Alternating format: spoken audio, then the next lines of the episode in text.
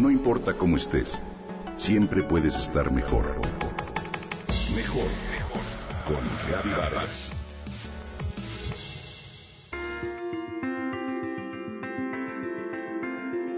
De acuerdo con algunos datos, la conmemoración del 8 de marzo como Día Internacional de la Mujer se asocia con un incendio que dicen ocurrió en 1908 en una fábrica textil en Nueva York y fue provocado por el propio empresario ante sus obreras que se declararon en huelga. De acuerdo con el Diccionario Ideológico Feminista de Victoria Sau, estas referencias que se basan en el incendio de la fábrica o en la manifestación de las trabajadoras no son ciertas, se deben a la manipulación de querer silenciar el verdadero origen de esta conmemoración. El 8 de marzo de 1908, fecha citada, fue domingo, un día extraño como para empezar una huelga. El 25 de marzo hubo un incendio en una fábrica llamada Triangle Shirtwaist Company, donde murieron muchas mujeres, sobre todo inmigrantes. Y también hubo una manifestación en una fábrica textil mas esta ocurrió el 27 de septiembre de 1909 y estos acontecimientos no son en realidad el origen de la celebración del 8 de marzo. Permíteme compartirte. La decisión de convertir esta celebración en una detalle internacional fue gracias a Clara Zetkin, una líder del movimiento alemán de mujeres socialistas. Su propuesta fue presentada en la Segunda Conferencia Internacional de Mujeres Socialistas, y esta idea tenía un antecedente. Se inspiraba en el Women's Day que las socialistas estadounidenses celebraban desde 1908 con el objetivo de reivindicar el derecho al voto para las mujeres.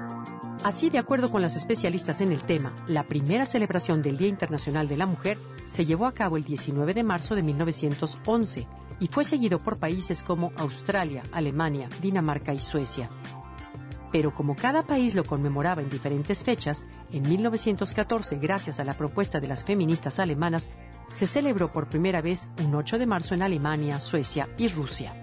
Cuando se celebró el primer Día Internacional de la Mujer en 1911, más de un millón de mujeres participó públicamente en él. Además del derecho al voto y a ocupar cargos públicos, demandaban el derecho a trabajar, a la enseñanza vocacional y el fin de la discriminación en el trabajo. América Latina se unió a la celebración hasta la década de los 80, como consecuencia de la primera conferencia mundial sobre la mujer realizada en México en 1975. Actualmente este día, el 8 de marzo, se ha transformado en una ocasión para examinar las acciones emprendidas para beneficio de las mujeres, pero sobre todo para observar y señalar la atención a la salud, la educación y diversas condiciones de igualdad entre ambos géneros. Por eso quiero compartir contigo algunas ideas para conmemorar este día, ideas que van más allá de un sencillo festejo. Defiende el derecho a una vida sin violencia.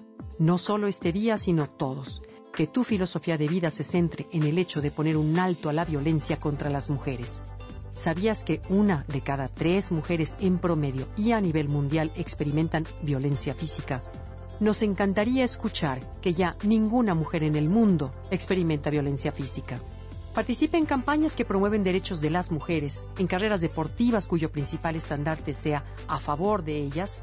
Valora su esfuerzo y apláudelo, mas sobre todo trata de involucrarte en un espacio así. Es muy importante que además reconozcas a fondo el esfuerzo y empeño de las mujeres que están alrededor de tu vida. Es un buen momento para aplaudir o agradecer a tu madre, a tus hermanas, amigas y compañeras de trabajo. ¿Por qué no?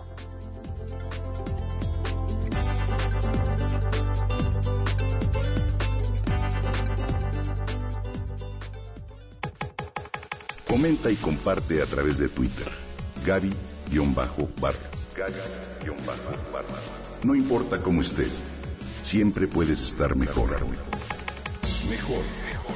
Con Gaby Vargas.